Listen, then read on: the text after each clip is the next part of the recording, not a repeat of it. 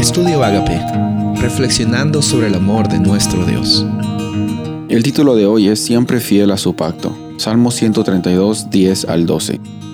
Por amor de David tu siervo, no vuelvas de tu ungido el rostro. En verdad juró Jehová a David, y no se retractará de ello. De tu descendencia pondré sobre tu trono. Si tus hijos guardaren mi pacto y mi testimonio que yo les enseñaré, sus hijos también se sentarán sobre tu trono para siempre.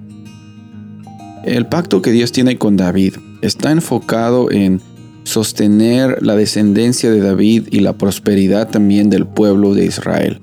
Tenía como propósito afirmarlos y hacerles saber de que sí, ellos son pueblo de Dios y Dios es el Dios de ellos y Dios va a proveer para ellos y va a sostenerles, protegerles, cuidarles y guiarles.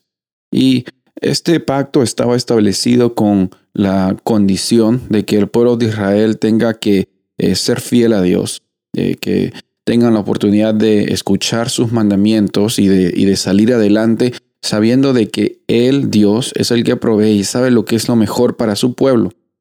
Sin embargo, encontramos que en la historia de los reyes de Israel, en la división también del reino de Israel, hubieron reyes que lastimosamente no fueron fieles a Dios y por consecuente también el pueblo llegó a, tener una falta de liderazgo espiritual.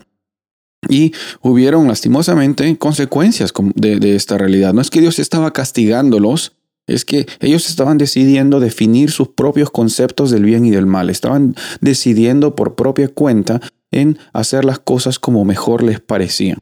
Y el Salmo 132 entonces nos muestra que eh, el autor está conversando con Dios, está pidiendo por favor de que eh, la presencia de Dios esté con su pueblo, que restablezca, que reafirme ese pacto que le había prometido. Pero ahora no consiste de que Dios no está cumpliendo con parte de su pacto. No consiste de que Dios estaba siendo totalmente injusto con el pueblo de Israel y les estaba castigando o les estaba dando eh, tribulaciones a propósito porque ellos no estaban haciendo las cosas bien. No, se trata de que el componente humano del pacto no estaba cumpliendo con la experiencia que tenía que vivir para que las bendiciones de Dios sean una realidad en la vida del pueblo. Ahora, las bendiciones de Dios no son cosas buenas que te van a pasar, no. La mayor bendición de Dios que tenemos es la salvación y su presencia en nuestros corazones. El habitar en medio de nosotros, nosotros podemos vivir con abundancia sin importar lo que venga en nuestras vidas. Encontramos que Dios siempre fue fiel a su pacto. Ahora, el ser humano, lastimosamente, no lo fue. Pero eso también es razón para nosotros adorar y alabar a Dios. Él no se da por vencido contigo y conmigo. Hoy tenemos la oportunidad de acudir a Él y Él nos va a rechazar.